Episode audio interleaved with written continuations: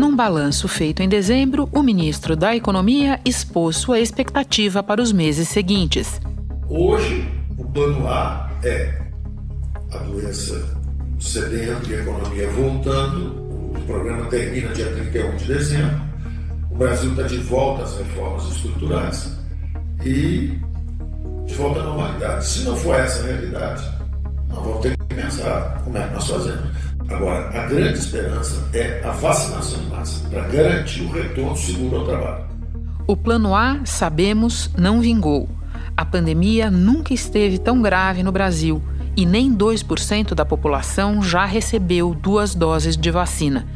Nesse cenário, a volta do programa encerrado no final do ano se tornou imperativa e urgente. Presidente do Senado, Rodrigo Pacheco, disse hoje que o martelo está batido. A PEC emergencial vai ter uma cláusula no orçamento de guerra. E isso, essa brecha, vai permitir, nas palavras dele, a volta do auxílio emergencial. O parecer será apresentado pelo senador Márcio Bittar. Cansei de dizer muitas vezes que era fundamental que, ao virar o ano, é, nós tivéssemos resolvido essa questão para que as pessoas pudessem, na virada do ano, ter o mínimo de segurança. Não foi possível mas agora vai acontecer. Em síntese do que é que estamos falando? Nós vamos autorizar o governo a endividar mais o país. Então vamos lembrar que todos nós vamos pagar essa dívida logo no futuro bem próximo. Mas ela se justifica, não há outra saída. Você tem milhões de pais e mães de família que precisam do auxílio emergencial, mas ao autorizar o governo a fazer mais dívida para o país, todos nós vamos ter que pagar, é fundamental que a gente faça alguma coisa para conter o gasto público. Não foi fácil nem rápido, mas depois de muitas idas e vindas, o Congresso terminou de votar a proposta. O segundo turno foi aprovado no início da tarde.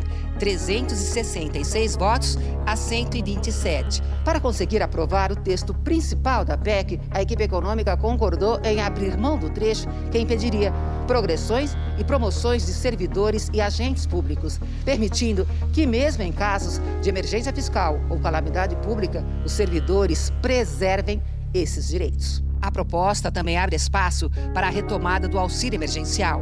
O texto libera 44 bilhões de reais para o pagamento do benefício, que não entrarão no teto de gastos. Da redação do G1, eu sou Renata Loprete e o assunto hoje é a PEC emergencial. O que as negociações e o formato final desta emenda à Constituição indicam sobre os rumos do governo Bolsonaro e do país. Nossos dois convidados neste episódio são o jornalista Valdo Cruz, comentarista da Globo News em Brasília, e o economista Felipe Salto, diretor executivo da Instituição Fiscal Independente. Sexta-feira, 12 de março. Valdo, um parto, um longo parto para aprovar essa proposta de emenda à Constituição. Explica para nós o que é que provocou tanta discussão e que concessões o governo teve que fazer. O problema dessa questão dessa PEC emergencial foi que o fogo amigo veio de dentro do próprio governo. Né? Foi uma PEC que o governo desenhou com contrapartidas fiscais, ou seja, para voltar o pagamento do auxílio emergencial, a equipe econômica considerava que era muito importante você ter contrapartidas fiscais. Só que ao longo da, da negociação, é, partiu de dentro do próprio governo articulações para desidratar a, a, proposta de emenda constitucional. A principal delas foi relacionada à questão do congelamento salarial. Em dado momento, o presidente da República pressionado pela bancada da bala, chegou a acenar com a possibilidade de excluir é, de uma das contrapartidas fiscais o congelamento do salário é, de profissionais da segurança pública.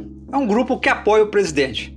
Ele chegou a dar o ok, né? O relator Daniel de Freitas foi ao Planalto e ele saiu de lá dizendo que o presidente estava propondo até uma PEC paralela. O presidente até falou isso publicamente. Só que, quando chegou a votação, o presidente do Banco Central, Roberto Campos Neto, entrou em ação, o ministro da Economia também, conversaram com o presidente da Câmara, Arthur Lira, e disseram: olha, não dá para ser assim. Temos que manter o texto do Senado, porque se nós desidratarmos a PEC ainda mais, é, o resultado no mercado financeiro vai ser péssimo, né? O dólar vai disparar, a inflação vai subir e com isso o Comitê de Política Monetária vai ter de subir os juros ainda mais. E aí o presidente foi convencido a dar uma recuada. Aí o governo recuou. No dia da votação, é, na Câmara, porque no Senado já tinha passado. A Câmara aprovou em primeiro turno o texto principal da PEC emergencial. Foram 341 votos a 121 para manter tudo como tinha sido aprovado no Senado. O dia da votação na Câmara, é, na quarta-feira, aí acendeu a luz de alerta no governo. Por quê? Primeiro, o governo teve uma derrota, né? Foi derrotado na questão da desvinculação dos fundos é, para alguns setores. Saúde, educação. Saúde, educação e também para fiscalização da Receita Federal. O principal lobby de pressão, Renata, veio ali de dentro da própria Receita Federal, o que incomodou o ministro da Economia. O ministro da Economia não gostou nem um pouco de saber que o secretário da Receita, José Tostes, liberou os superintendentes para fazer pressão direta nos parlamentares. O que aconteceu? Caio, o governo foi derrotado nesse ponto, perdeu nesse ponto. E isso acendeu alerta. O ministro Luiz Eduardo Ramos, quando ficou sabendo dessa derrota, é, estava no Congresso e aí começou a sentir que poderia ter uma derrota maior ainda. Qual que era a derrota maior? Na questão é, dos gatilhos, as contrapartidas fiscais principalmente na questão da, do congelamento salarial é, dos profissionais da segurança pública, porque a, a bancada da bala voltou a fazer uma pressão dentro do Congresso Nacional. Aí o governo para evitar uma derrota, teve de fazer um acordo. Há um acordo sendo construído no plenário. Este acordo de, com os partidos no plenário envolve o atendimento de uma demanda de servidores públicos que, de todos eles, né, os policiais, os militares, guarda municipal, polícia militar, mas também todos os demais servidores públicos. Vamos retirar todas as categorias do, do serviço público, tanto na União quanto nos estados, é da proibição de progressão e promoção para a carreira. Ou seja, e aí chegou-se um acordo, né? Então vamos manter a possibilidade de você fazer promoção e de você fazer progressão de carreiras. Com isso, a economia que estava prevista ali com essas é, corte de despesas com o pessoal, vai cair ali na, no cálculo de economista em 25%. Mas o governo acha o seguinte, ó, tivemos que ceder, mas não o prejuízo não é tão enorme assim. Valdo, você praticamente desenhou para nós agora todos os pontos em que a PEC foi desidratada. Então conta para quem nos ouve e não está acompanhando esse assunto tão de perto quanto você, o que afinal sobrou de contrapartida ao aumento de gastos com a volta do auxílio emergencial. Os gatilhos mais importantes que foram mantidos na PEC, na proposta de emenda constitucional que é chamada de PEC emergencial, foi congelamento salarial, ou seja, no caso da União, por exemplo, se a União, as despesas obrigatórias da União atingirem 95% das despesas totais, aí os gatilhos têm de ser acionados. A esquerda tentou ainda manter a reposição pela inflação, mas esse destaque não foi aprovado. Então, congelamento salarial. Você não pode criar cargo que gere despesas, né? Então, isso está proibido.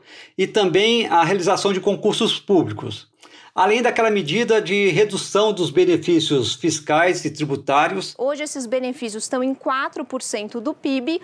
São cerca de 307 bilhões de reais e eles vão ter que ser reduzidos para até 2% do PIB num período de nove anos. É, foi feito mais uma concessão, que foi você retirar algumas empresas ali é, quer dizer, retirar, não, manter é, benefícios fiscais da lei de informática para empresas que atuam fora da Zona Franca de Manaus. É, e outros setores também foram, é, ficaram de fora. O Simples Nacional, que inclui o MEI, o microempreendedor individual, a Zona Franca de Manaus, a Cesta Básica e também entidades sem fins lucrativos. É bom lembrar que a proposta inicial do governo era muito mais ambiciosa. Previa, inclusive, redução é, de salário e de jornada, isso não vingou, a pressão foi muito forte, e também previa mudar o piso para, você lembra, Renata, para investimento em saúde e educação. Isso caiu logo no início, porque sentiu-se que não havia clima nenhum dentro do Congresso. E agora está sendo aprovado o básico do básico, para que seja reeditado o que o Congresso deseja e o que o presidente da República também sonha, que é a volta do pagamento do auxílio emergencial. Então vamos a ele para terminar, Valdo, porque ainda falta definir o que é do interesse de milhões de brasileiros, do interesse mais imediato. O que é que você já apurou? O que, que a gente já pode dizer em relação ao tamanho do auxílio, e aí eu me refiro não ao tamanho total definido na PEC, mas ao valor das parcelas e ao tempo de duração. Assim que for é, promulgada a PEC, o governo vai baixar uma medida provisória é, reeditando o auxílio emergencial. O modelo hoje aprovado pela equipe econômica e pelo presidente da República prevê um pagamento médio de 250 reais em quatro parcelas podendo chegar a um valor máximo de 375 reais para o caso de mulheres que são chefe de família, que só tem ela dentro de casa. Para famílias onde só tem um homem, aí é, seria de 175 reais, ou seja, seriam valores que seriam pagos é, durante um período de quatro meses. E aí o governo está definindo ainda o universo que vai ser contemplado. Não, vão, não vai ser mais aquele universo que foi beneficiado com o auxílio emergencial. Ali foram mais de 60 milhões de pessoas. Dessa vez não vai ser isso. Você vai ter basicamente o público do Bolsa Família, são 14 milhões de famílias, mais acrescida de algumas é, 6 milhões. Isso ainda está sendo definido. O universo vai ser menor. Por isso, muita gente fica perguntando: ó, será que esse auxílio emergencial vai ter o efeito do anterior? Lembrando que o primeiro, né, Renata, foi de 600 reais na largada, é, durou o ano inteiro, terminou o ano em 300 reais e agora vai ser um valor médio menor, de 250 reais. Mas o governo está apostando nisso como uma medida para reduzir o desgaste do presidente da República nesse momento. Se nós quisermos reduzir a pobreza no Brasil e a miséria no Brasil, você tem que dar o dinheiro direto para os mais desfavorecidos, para os mais pobres. Foi o que a gente fez. A oposição ia tentar aumentar ainda mais esse valor dentro do Congresso Nacional, mas a equipe econômica conseguiu colocar uma trava na, na PEC, que é limitar o orçamento do auxílio emergencial em 44 bilhões. Ou seja, seja como for feita a medida provisória e como o Congresso modificar, vai ter de respeitar é, um orçamento de 44 bilhões de reais. Valdo, eu agora vou conversar com o Felipe Salto, mas antes me despeço de você e te libero para aquele que deve ser o seu quinto ou sexto vivo do dia de hoje, nem sei. Coragem, bom trabalho, Valdo. Ok, Renata, muito obrigado. Saúde e paz. Felipe, a PEC emergencial surgiu ainda em 2019 com o objetivo original de permitir acionar gatilhos em caso de descumprimento do teto de gastos. Você escreveu recentemente que a versão aprovada não resolve de maneira nenhuma a emergência fiscal. Você pode explicar por quê? Pois é, o primeiro ponto a destacar, como você já disse, é que o teto de gastos criado em 2016, ele trazia esses gatilhos, essas medidas automáticas de ajuste, mas que não podem ser acionadas por problemas de redação daquela emenda constitucional. Então a PEC emergencial tentou resolver esse problema, ela traz uma lista de gatilhos, porém a regra que passa a ser utilizada para o disparo dessas medidas de ajuste é uma regra que considera a despesa obrigatória dividida pela despesa primária total, aquela que não inclui juros, ambas sujeitas ao teto. Quando esse indicador passar de 95%, podem se acionar os gatilhos. No entanto, hoje o percentual que a gente calcula, né, pelos dados publicados pelo Tesouro mesmo, ele está em 93,4% na nossa projeção para 2021 e ficou em 92,6% em 2020. Então, é, só em 2025 é que esses gatilhos poderiam ser acionados, uma vez que só naquele ano é que o indicador despesa obrigatória sobre despesa primária atingiria esse percentual de 95%. Ou seja, Felipe, na contramão do discurso da equipe econômica, na verdade não vai ter ajuste fiscal nenhum no ano que vem. Entendi direito? De fato, a PEC emergencial agora aprovada, então a emenda constitucional, quando promulgada, ela não vai criar mecanismos adicionais de ajuste, por exemplo, controle de salários, eh, ou mesmo demissões, ou outros tipos de proibições que segurem a despesa em 2022. O que vai, claro, segurar a despesa é o teto de gastos, mas a eventual folga que surja no teto de gastos por questões de inflação no ano que vem vai poder ser usada livremente, inclusive para reajustes salariais. Eu queria que você explicasse melhor esse ponto para nós, porque você mesmo tem uma metáfora muito interessante para descrever esse fenômeno, que é quando você diz que a despesa vai crescer de escada e o teto vai crescer de elevador. Explica isso para nós, por favor. O teto de gastos, ele é um limite que é corrigido.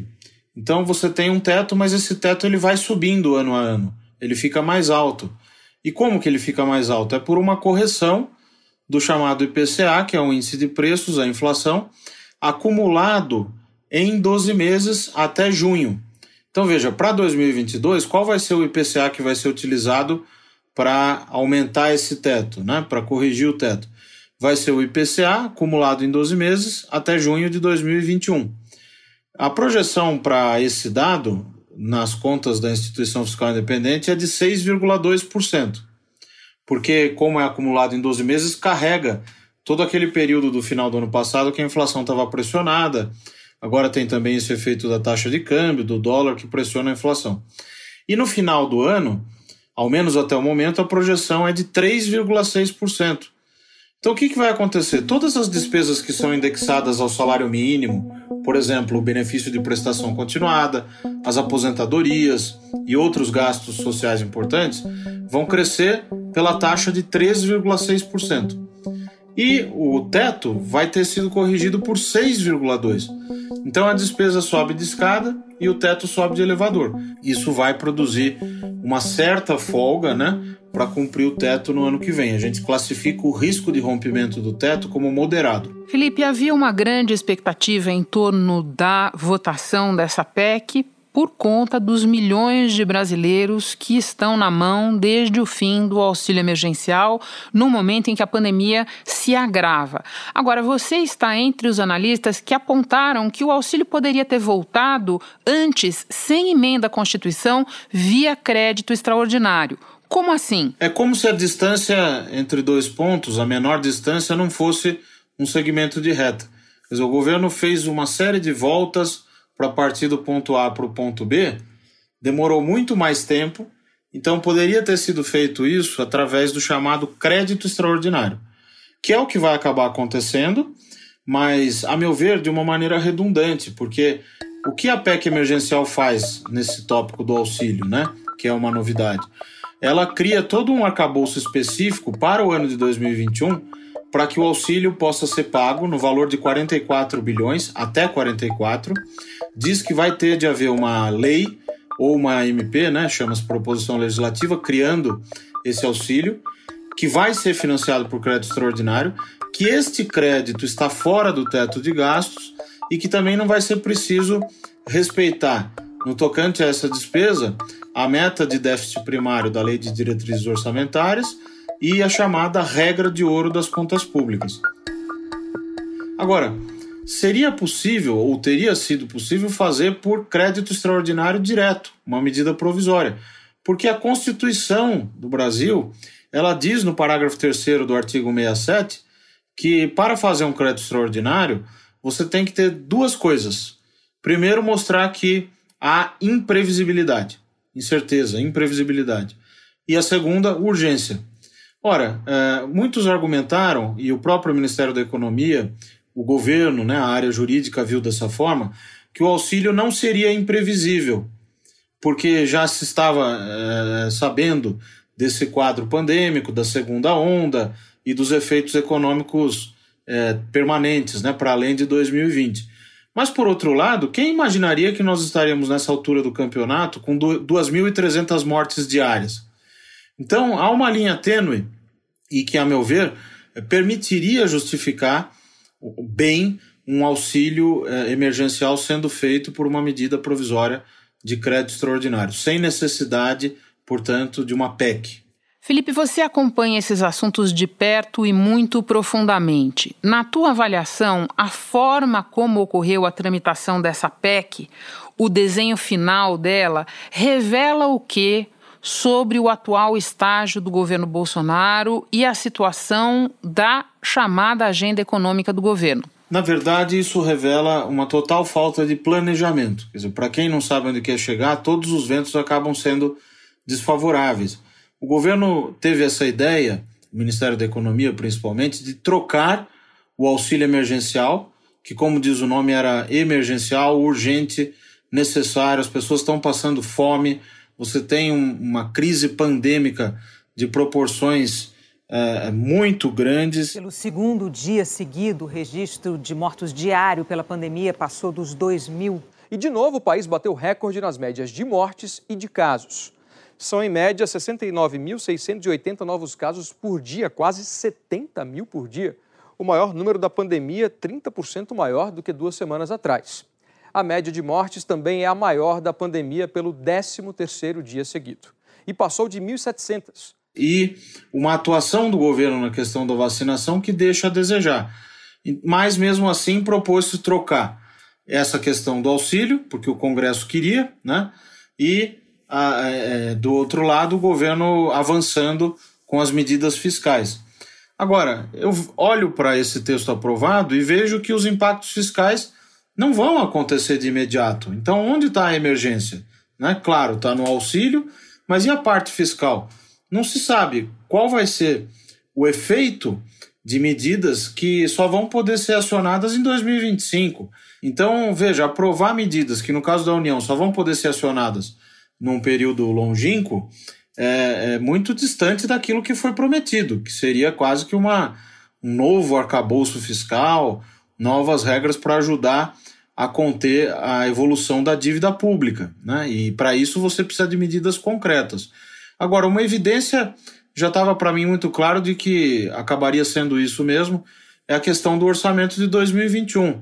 Não houve um centavo de corte no orçamento de 2021, mesmo diante do objetivo nobre de financiar o auxílio emergencial. Então, não se cortaram subsídios, não foram interrompidos reajustes dos militares, que estão previstos, 7 bilhões, e nenhuma outra medida, como, por exemplo, também a redução dos chamados gastos tributários, né, as renúncias tributárias. Eu vejo a tua explicação e lembro de uma imagem que você mesmo costuma usar, de que este governo tem duas cabeças, a do próprio presidente e a da equipe econômica. Se for assim, Felipe, faz sentido a gente entender que a cabeça da equipe econômica a essa altura já está bem atrofiada? Pois é, isso é bastante preocupante, porque, como disse o Perso Arida em um vídeo recentemente divulgado... É como se tivesse uma cisão entre a visão econômica e a visão da cidadania. Né? É, é uma cisão falsa. Né? É, quando um economista vai, é alçado a um cargo de relevo de poder, ele não está lá só para implementar, digamos, a alocação mais produtiva de recursos. Ele está lá para servir a um projeto de poder. Pelo visto, o que está acontecendo é que as ideias, os planos, os projetos certos ou errados do ministro Paulo Guedes não estão conseguindo avançar a contento. Enquanto o ministro estava trabalhando para aprovar no Senado a proposta, essa que agora foi aprovada também na Câmara, a emergencial, o presidente estava trabalhando para supostamente tirar o programa Bolsa Família do teto de gastos. Para quê? Não por ser a favor do Bolsa Família, mas porque ao tirar um orçamento de 35 bilhões do teto, eh, você abriria espaço para emendas, para outros gastos, enfim, é, coisas que nesse momento não seriam prioritárias. E, no fundo, o que está faltando é ter um, um, um, programa né, econômico e fiscal. Não existe isso. O governo está apagando incêndios. Claro que a crise pegou todos os países de surpresa, mas o que se esperaria a essa altura do campeonato, Renato, é que a gente já tivesse tido um aprendizado. É muito preocupante ver que existe orçamento para comprar vacinas, por exemplo, mas que as compras não acontecem. E programas, você sabe tão bem quanto eu, Felipe, normalmente quando os governos têm, costuma ser na largada, não a essa altura do campeonato, né? Felipe, muito obrigada pela conversa, pelas explicações todas. Bom trabalho para você aí. Eu que agradeço, um prazer conversar com você. Neste episódio, você ouviu um trecho da entrevista do ex-presidente do Banco Central, Pércio Arida, ao programa Manhattan Connection da TV Cultura.